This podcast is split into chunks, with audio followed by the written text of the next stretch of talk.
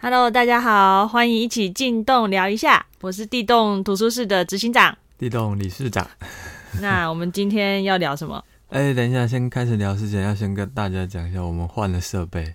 哦，对，我们本集节目由我们地洞图书室荣誉金主社工 Rainbow 友情赞助播出，赞助了一只雪怪。对，就是我们上一集其实两个人是很。很困难的挤在一只小麦克风旁边，然后 很挤的录，然后就是在他的赞助之下，我们换了一支就是比较 OK 的，就可以让我们比较自在聊天的器材这样子。对，也希望听的人可以比较舒适。对，那我们这一集，我们上次原本是说要聊聊我怎么会接触人类学。对。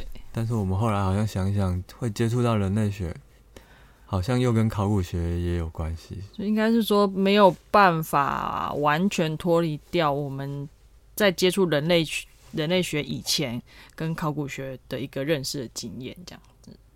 对，所以我们打算就先来聊聊我们为什么会误闯考古学 这个世界。一切都是一个误打误撞这样子。对，那。就有一点像是，好像误闯，好像有点像是跌到不小心跌到跌到洞里。那其实洞对，那洞对考古学来说是一个蛮蛮常见的一个东西，那也是地洞取名的一个原因的来来源之一啦。对啊，对啊。因为就是你考古学里面其实很，你现在如果你查你查考古学，或者说你去一个考古现场，你就很容易看到大家就是在往下挖嘛，然后大家就是以一个比如说探坑一个两公尺乘两公尺正方形的一个距一个范围，然后就以这个范围基本基本的一个单位，对，然后会往下挖，反正就是你挖挖着挖着就会有个洞这样子。那所以用这样的概念，然后来谈谈我们怎么如何跌入跌到这个 这个深坑里面这样子。对，那像执行长，那你呢？你自己是怎么一回事？你你怎么会跌入这个坑里呢？一切都是 啊，或者是在没跌入坑里之没跌入这个洞里之前，你对考古学一些想象或是认识是什么？哎，其实我真的没有，就是做考古做这么久，其实我真的没有想过，我以前真的没有想过，我为什么会，我就是我有一天会，就是以考古学相关的作为一个职业这样子。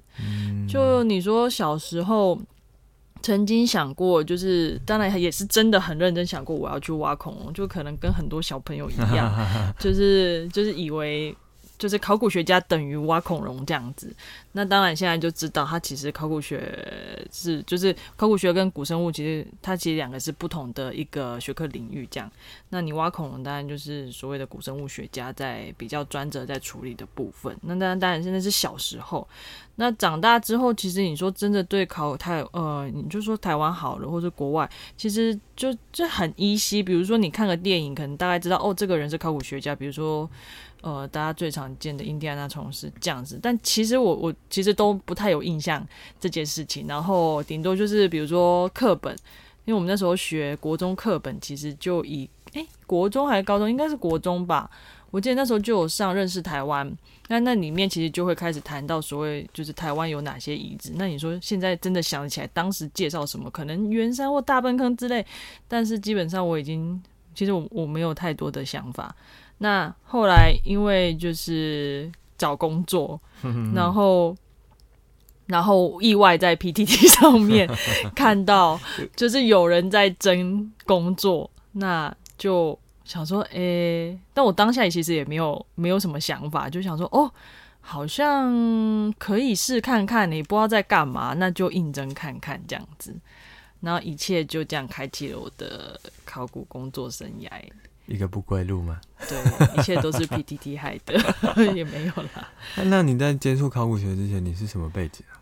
我什么背景哦？我大学是念什么？就是我其实大学是念生态，就也就是环境、环境生物相关的，其实完全跟这个你可以说也没有太大的关系，也不会啊，不是现在不是有很多所谓生态考古学？对啊，这是没错，这是这又是另一件事情，但但这是就是以前嘛，但从没想过。对啊，那你不要说我，你自己自己应该也是吧？就是你的背景应该。我也没想过，像我之前大学就是念政治学的。对啊，想那时候想的就是，哎，不如就进政治圈工作看看，就是到底。那最后也没有嘛，那。就是在找工作，原本是找一些非政府组织工作啊，嗯。那就是也是那时候可能状态漂泊不定，流浪的浪子的状态，所以还没拿到手套的萨诺斯，OK，哎，这个不要这个梗没有，那就是也是跟你一样，就在 PPTT 找工作啊，所以但我们都是在 PPT 的受害者，对，就滑晃啊晃的啊，键盘一直往下按，就哎，我靠！台湾差点要骂脏话，台湾竟然有考古工作，哎，完全从来没想过这个东西。所以那时候对你来说是很震惊的。我因为不知道，所以就很惊讶。OK，然后就看到哇，有这种工作，无论如何就是一定要先投履历一下了。那 结果最后也就莫名的进了。哦，那看来我们经验其实就就蛮相似的。对啊，那像其实在我还没做考古工作之前，考古学对我来说就是。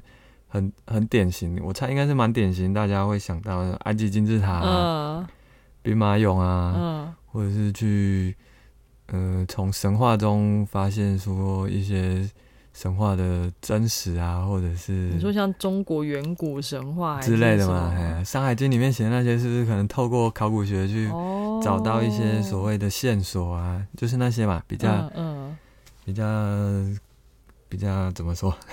所以你以前会像比如说沉迷在那种，就是不是很多那种出版物，然后就会写说什么考古惊奇大发现、十大文明什么之类这种书，你会会想看一下，就觉得哎，这里面到底写了什么？它到底有哪些神秘的事情？又或者是你刚才也讲到嘛，电影嘛，嗯，二零零八上映的《印第安纳琼斯水晶骷髅》。哦，那是二零零八吗？呃，我没记错的话，应该是二零零八年上映。哦，像我就很印象很深刻，他就在里面说过一句话，嗯。就是他好像在逃跑追击别人追击的时候，就是说对一个学生说到：“你想要当一个好的考古学家，就别成天窝在图书馆。”嗯，我那时候听到这句话，就对我吸引力很大，就是哇，原来就是他的吸引就在于，就是一个一个一个不管是学者或者什么，其实不能只是成天的，就是窝在书堆里或是图书馆里。那当然。窝在书堆里还是一个必要的，就是你读书是一个必要。我只是说，对他来说，他提出的这个东西，就是不是只有窝在书堆里才是一个最重要的一个一个方式，就是一个鼓励你要多去户外走走的概念，对对。二零零八，这其实也是考古考古学考古工作在做的事啊。所以你二零零八是进电影院看这部片子吗？应该不是吧？就不知道在什么地方看到。哦，那你你跟考古学的，就是稍微那个概念上，其实比我比我应该算是比我还稍微多一点。我记得二零零八我还在追星，刚才就是看一个电影消遣吧。嗯嗯，但是我那时候对考古都还是比较一些浪漫的一些想象。嗯啊，而且其实像我高职同学，我们在随便聊天的时候，他就说过，他以后想要当考古学家。嗯，谁知道他现在都。其实是在做网拍，然后反而是我来当做考古工作了。我觉得大家好像很多就是就是受他也是受什么影响吗？你还记得吗？还是挖恐龙？可能跟你一样挖恐龙，或者是兵马俑那种。我现在认识蛮多线上，其实蛮多是说什么埃及。我记得有一个对，就是受到埃及的感召，然后就觉得有一天要当考古学家。对了，那我那个朋友现在就是当一个很称职的体质人类学家这样子。对对对，但是这个是还是少数的。对啊。就毕竟考古考古学院考古工作，可能一离大家一般日常生活，其实还是真的是蛮嗯蛮遥远，蛮有一些距离感的。嗯，不过就是有兴趣的朋友，其实你也可以再继续上，就像我们当初上 PTT 上面误打误撞，就是搞不好还有机会有这样的的的 机遇吧。我想大概是这样，应该蛮大的机会会在，或是一零四也可以。哎，糟糕，这样是不是帮一零四打广告？哦，没有没有。不过说回来嘛，为什么大家会对考古学啊或考古工作其实这么距离遥远？但其实我自己觉得啊，它还是有一定的那个专业门槛在啦。嗯，加上台湾其实有教这门学科的学校，其实是非常少的。嗯，除了学科少，然后曝光度其实也低，大家认识的机会其实也就少，就顶多就是课本、课本或是一些文化资产介绍稍微带过。那毕竟我们也不是从学科里面去认识的，其实我们是从工作中去认识考古。对这个东西，嗯，不过或许我们就是也可以讲一讲，就是简单讲一下考古大概是在做什么，考古学、考古工作大概在做些什么。你指就是像我们工，我们进从工作从零开始在做些什么对啊，让大家真的也是从从零或是完全不知道的人可以稍微知道一下。你还记得你那时候工作第一就是开始这份工作第一件事在做什么吗？就是。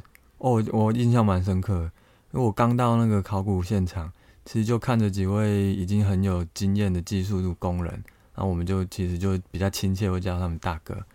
几位大哥就已经开始在地上，就是拿着小小十字镐，然后开始在那一敲一一个一个的敲土，嗯，然后就把那个土里面的陶片在那个抽丝剥茧的剥出来。啊，那时候我就看，我就想说，哇靠，这个陶片跟土。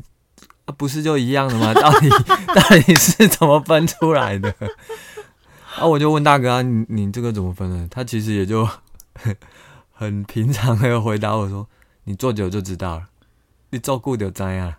”第一份第一开始这工作应征进去开始上班第一天，其实我我我那我现在回想起来，觉得那个现场那基本上它就是一个建筑工地。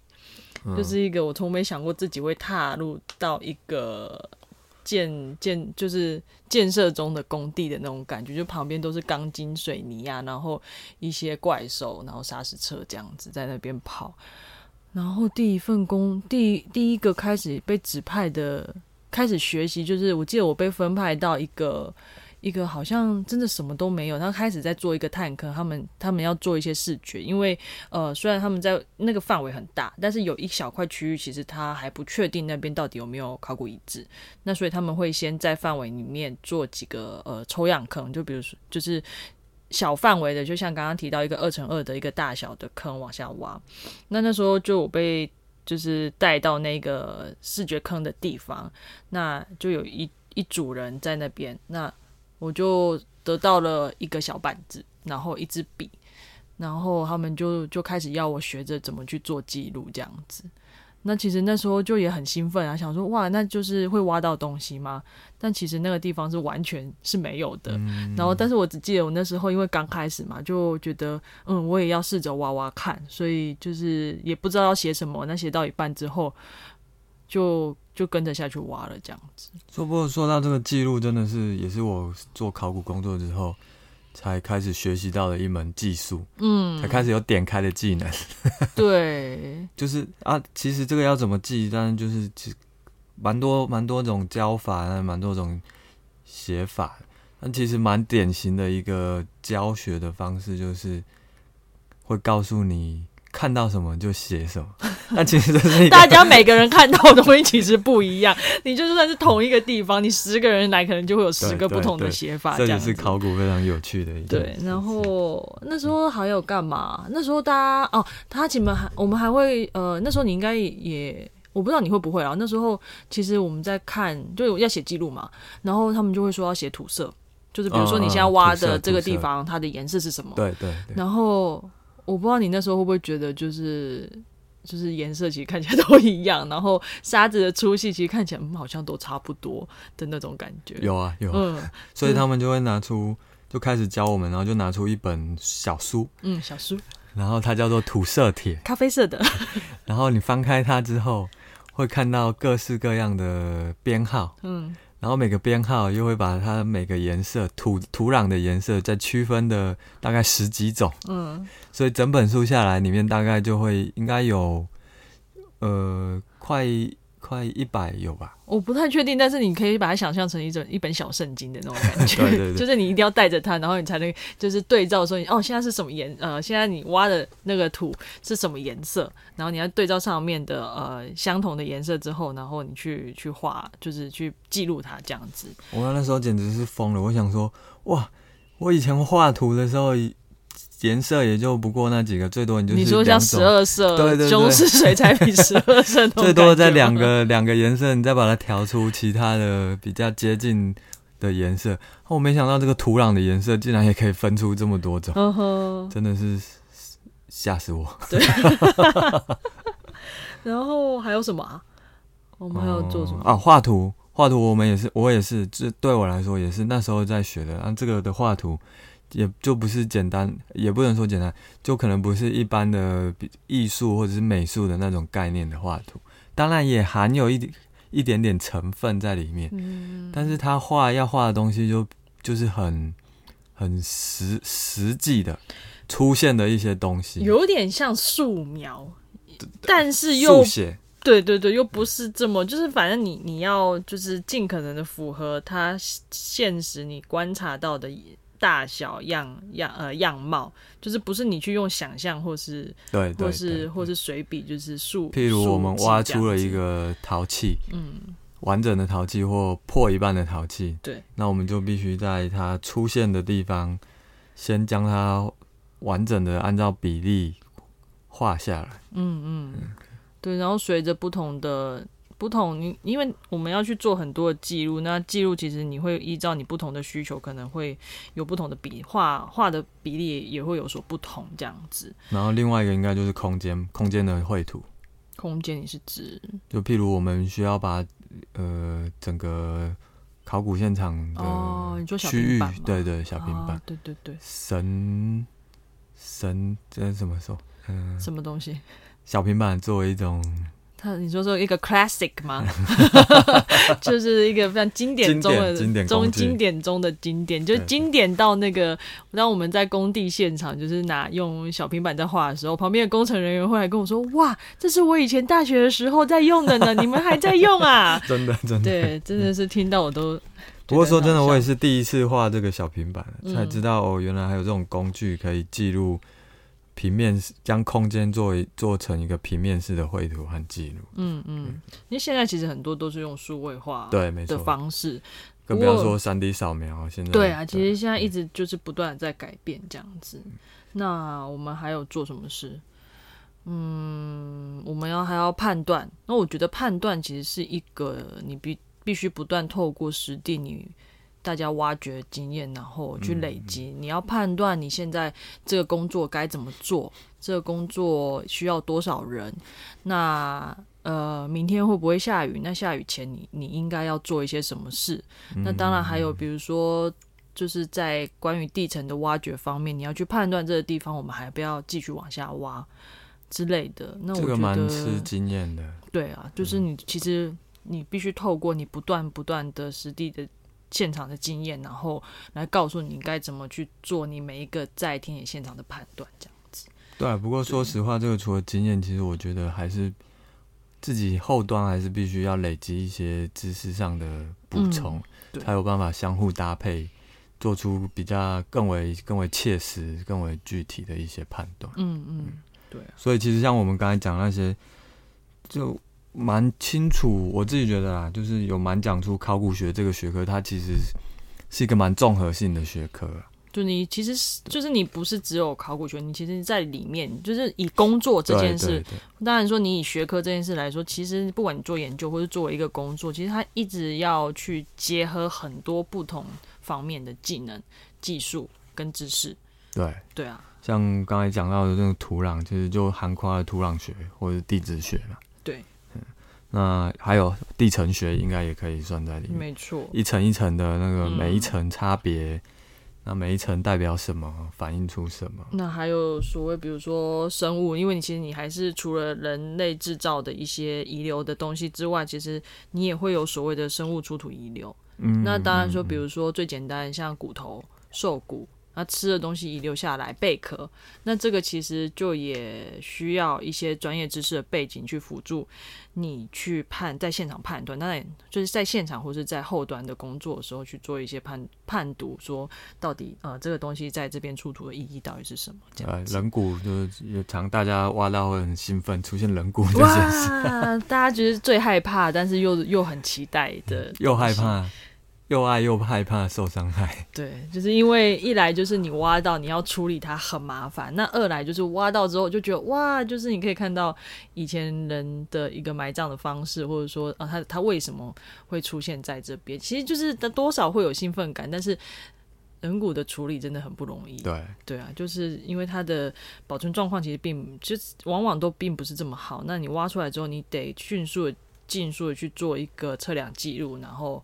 可能你要再决定你要怎么去把它挖起，还是怎么样之类的。对，不过这也说到另外一个，就是我也想到，其实考古学它也还是，它也是一个对于一个比较宏观的一个历史的一个研究。嗯，它就比较不是不只是文献的历史，嗯，它更包括了，因为考古学几乎都是透过物质去做研究。因为就是挖出这些人使用过的物，或者是所谓的人骨，它还可能也成为物的一种。那出现在现代，嗯，然后我们就必须透过这些物质来，考古学就必须透过这些物质来做一些那个纵轴线更长的一个历史研究，嗯，还还会有文化研究。所以这些是你在做了这些这几，就是这这些年下来，你做考古工作之后所领悟到的事情吗？就也是边走边学到一些，然后边看到一些东西吧。嗯，那其实这些东西都，我觉得啊，都会自自己带来一些看待世界不一样的方式。就像刚才讲到的历史，以往我我认知的历史其实很容易很简单，就是只是觉得就是哦，我们课本里面学到那个东西就叫做历史。那尤其是在我当时还要学。所谓的中国五千年历史这件事，你说政治学的学政治的时候吗？还是哎没有哎，这个是我国中国中历史，国小国小要都要学的这个东西。中国历史。但事实上做了考古工作，自己在探究考古学之后，就会发现，它其实历史不只是所谓的文献会记载到的东西，更不要说文献其实是挑选，是挑选性是很强的这一件事情。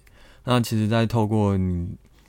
考古学将一些发掘出来的物质，在过透过进一步的研究之后，其实有时候反而是会推翻这种文献的历史的。嗯，确实是。对，因为其实很多东西就是它不会被记载，你必须透过挖掘，然后当它真实呈现在你眼前的时候，你才会认识到哦，原来有这一段我曾就是大家从来不知道所存在的东西这样子。哎，不过我有问题。我很好奇，就是你做就是做这么久，那比如说一开始，或者是说到某个阶段，有没有一个决定性的瞬间，就是让你觉得，嗯，这工作好像你就是会好像可以自己可以做，或者说有一个热爱它的瞬间。我不知道你有没有这样的感受，就比如说某个 moment 就觉得哇好感动，或者说某个什么事件之类，让你觉得哎。其实考古学也不赖嘛，就姑且就是不管它是作为一个学科，作为一个学术专业，或者作为一个工作。其实哦，你这个问题我可以，我想透过一个好朋友 讲过的一句话，我觉得这句话我个人也蛮认同，而且也是实地实际有感受到，就是他觉得考古对他来说很迷人的一个地方，就在于它就像一个永远拼不完的拼图。但是你又在拼图的过程中，你发现到一点小小的东西出来的时候，你就会很开心的说：“哦，又多了一个东西可以去解释、解释这个历史，或是解释这个文化。”但是它又是会让你有一个遗憾，是你永远都无法完整的解释它。等一下，这个好朋友我认识吗？那你认识啊？真的吗？我现在突然想不起来是谁，关系不重要。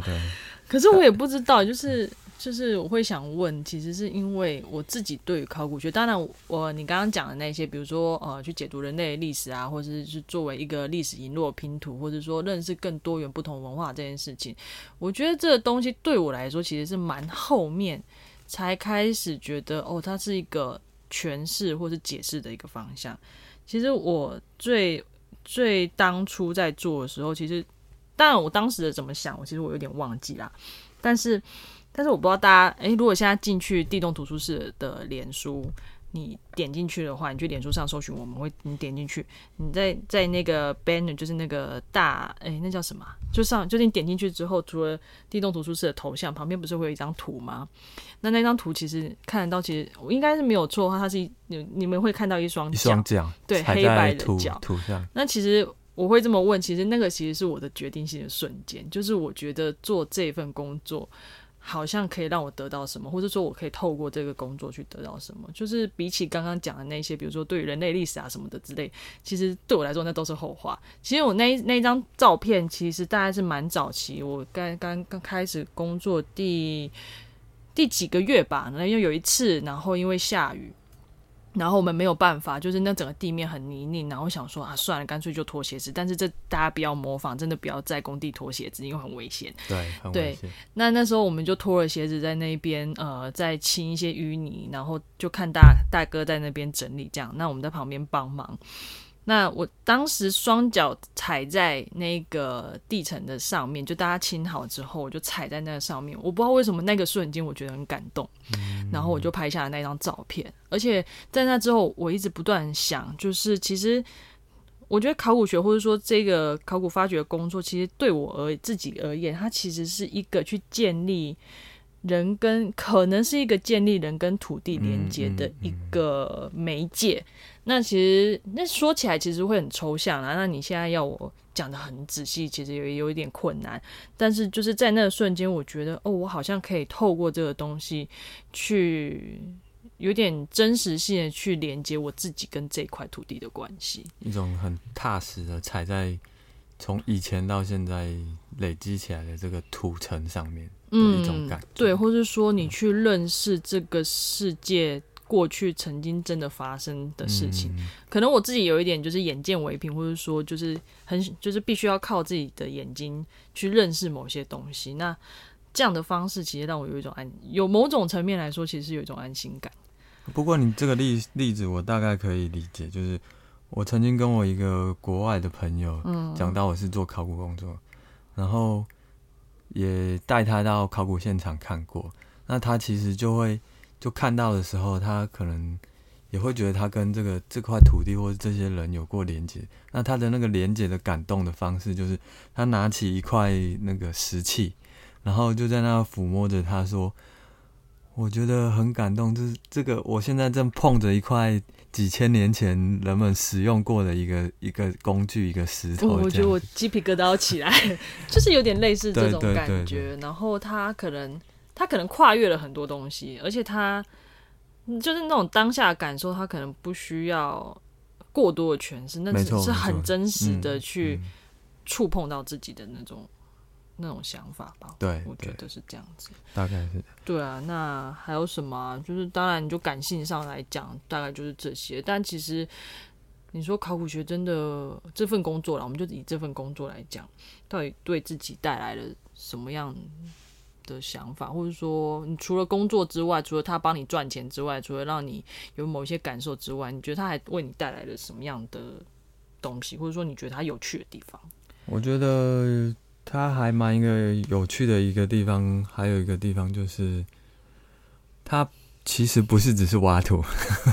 我必须同意这件事，或者甚至可以说，其实所谓的真正挖土的那个成分，在所有这个工作里面占的成分。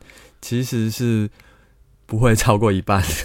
你是指一个计划来说，就一一个完整的考古工作来说的话，其实挖土就是大概是占个，我猜大概就占个三四成的比例这样。你指比如说呃，就是帮大家说明清楚一点，就是比如说我们现在呃要进行的一个计划或是一个 project 一个期间来说，从开始到结束，或者呃到研究结束，其实。发掘就只有前面的一小段，就是挖土的。简单来讲，挖土的话，因为挖土完之后，它其实还有很多不一样的工作。而且，像其实你开始之前，你就必须要有很多的行政事务，嗯，或者是公关事务。对，开始必须接触和跑。错，就是它不是只是简简单单说哦，我要在这块土上挖。这块地上面挖土，那我就可以随时跑去挖土。嗯，前面有太多前置作业必须处理。嗯，那它又牵涉到我们各自或者是我们对外的人际关系要怎么梳理、怎么安排，跟工程单位的协调、跟主管机关的协调、跟任何在发掘工作过程当中你遇到的种种人对的交互往来关系。所以其实，其实我们有的时候在就听你这样讲，我才想起来啦。就是在这份工作过程中，其实你就会听到有些人说：“哦，其实我也只是好想好好的挖土啊，结果不知道为什么就是一直在处理人的事情。”对。然后我也曾经就是听到有一个就是执意想要念考古学的学生，他跟我说：“呃，他说他不想，因为他觉得人很，就是他不想跟人接触，所以他才来。”念考古学这样子，完全大错特错。我心想，哦 no，就是你误会了些什么？你要碰最多的还是人？就是你在现场，你不是只有对土、对遗物、对对你的现场，你其实大部分的时间你都在处理人的问题。对啊，我你你记不记得我们之前有一个考古考古计划？嗯，我们在挖的时候，那个地主啊，时不时都会跑来。一开始初期是带着可能带着饮料来慰劳大家，然后跟大家聊聊天。嗯，可是就是边挖边我们的工作边进行当中，他其实也会就是问一些问题啊，譬如就问到说，中国人家中国历史才五千年，那你这里在挖的怎么可能两三千年？又或者是说想起来了，又或者是会 问说，那我这个这块土地下面有这些文化遗址，那？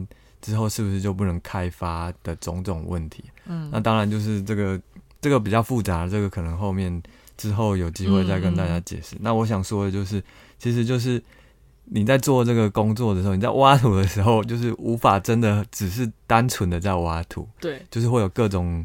人事物突然的可能就出现，那你必须去面对它，然后处理它。那一次真的很经典，那个阿北真的是从一开始对我们的态度，到后来对我们态度，整个就是我觉得那个转变是很明显的。对，因为他开始发现好像不太对劲，我家的土地好像下面埋了很多东西。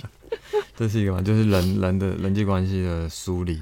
对，那就是哇，我觉得真的是考古工作里面反而是最。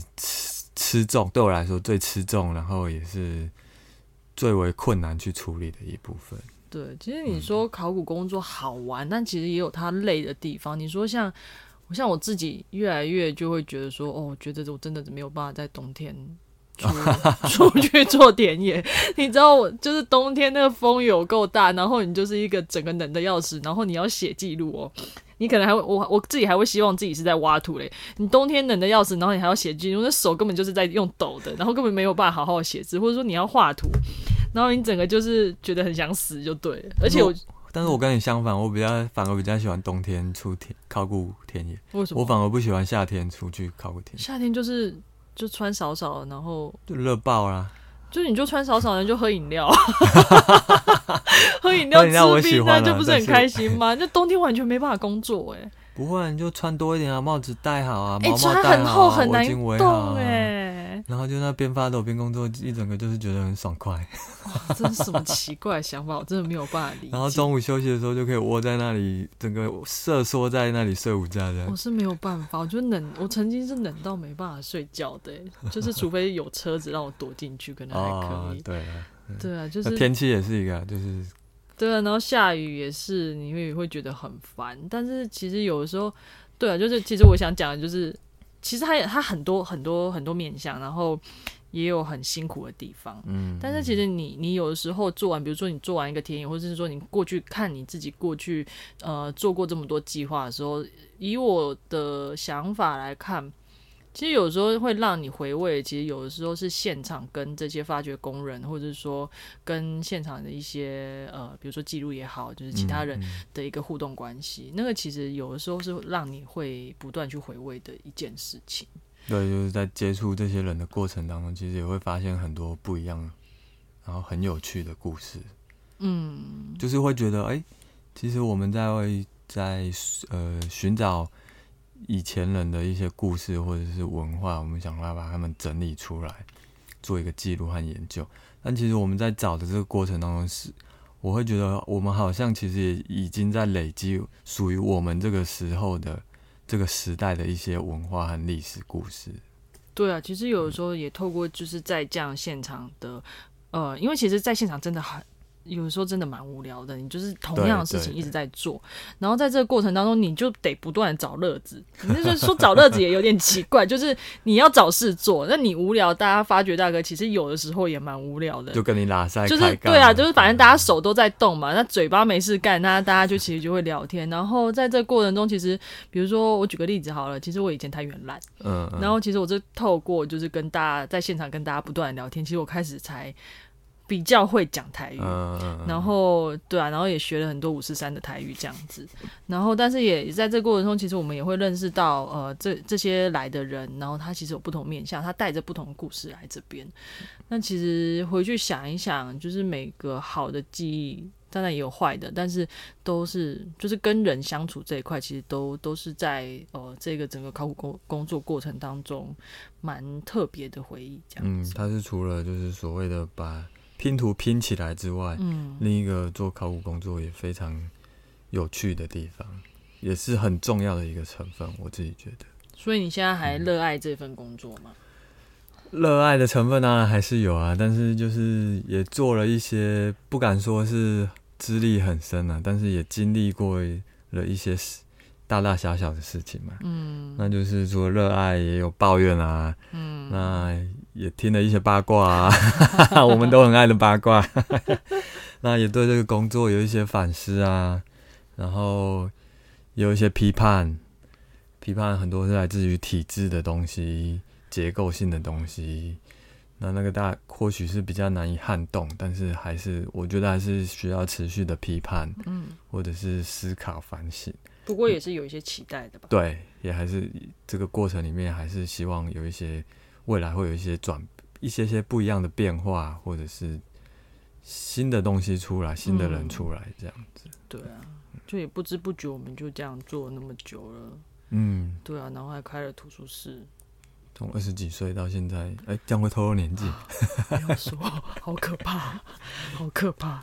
对，也断断，我我也是断断续续的做着啦。对啊，只是也没想到自己可以就是做这么久吧。真的，应该断断续续的累积七八年或十年都有了吧？对啊，然后还跑了那么多地方。对啊，其实真的也。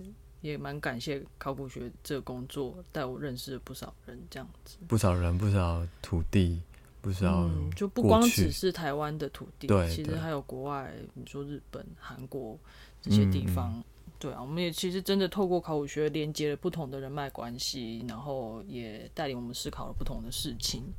其实这个，嗯，有机会再好好跟大家说吧。对，不过他真的已经不是我还没认识他之前的那么浪漫的一件事。没有，他一点都不浪漫，他很现实。对对，他很现实。嗯，所以我们其实有的时候，我不知道的听听的人有没有看过我们在圈外写的文章。嗯，那其实，在圈外那时候我们在写，其实就也就尝试想把我们这当中经历的一些想法。透过这样文字的方式去把它记录下来，这样子。对，没错。那这个应该是还需要一些时间。那我们也会继续梳理我们的一些经验。对啊。然后把它试着把它文字化。嗯。然后也然后分享让大家知道。好哦，那如果大家有什么样想要听的八卦，当然我不可能跟你们 真的不可能真的跟你们讲太多八卦。但是如果你们有什么想听的，或者是好奇我们在这个工作当中遇到什么样的事情，有的话其实也欢迎就是写信或留言之类的告诉我们，这样子或许我们再早一天讲。对啊，然后之后我们就会就像我们一开始讲到的，就是。人类学的接触其实很大一部分是来自……要跳回来人类学了，跳跳回去人类学了吗？嗯，我只我就再回顾一下我们开头讲的，就是人类学的接触很大一部分来自考古学。那我们这一集就是粗浅的聊了一下我们接触到考古学的一些经验和缘由。嗯，然后下一集我们或许就可以开始来，也是谈谈啊，因为毕竟就是考古学和人类学是地动的主轴啊。对。那下一集我们或许就可以比较，就是在主要谈人类学这个部分。好啊，也当然大家想一下要怎么讲，觉得好困难哦。不会啦，不会啦，我们也都很喜欢人类学，这样子对啊，对。哎，如果我比起来两个，你比较喜欢哪个？我其实一直都是人类学。哦，真的吗？尤其是文化人类学这一块。我现在好像也，嗯，我想一下，我下一集再跟大家说。对啊，对啊。好，那今天的进洞聊一下就先到这里喽，就先谢谢大家，下一集见，拜拜。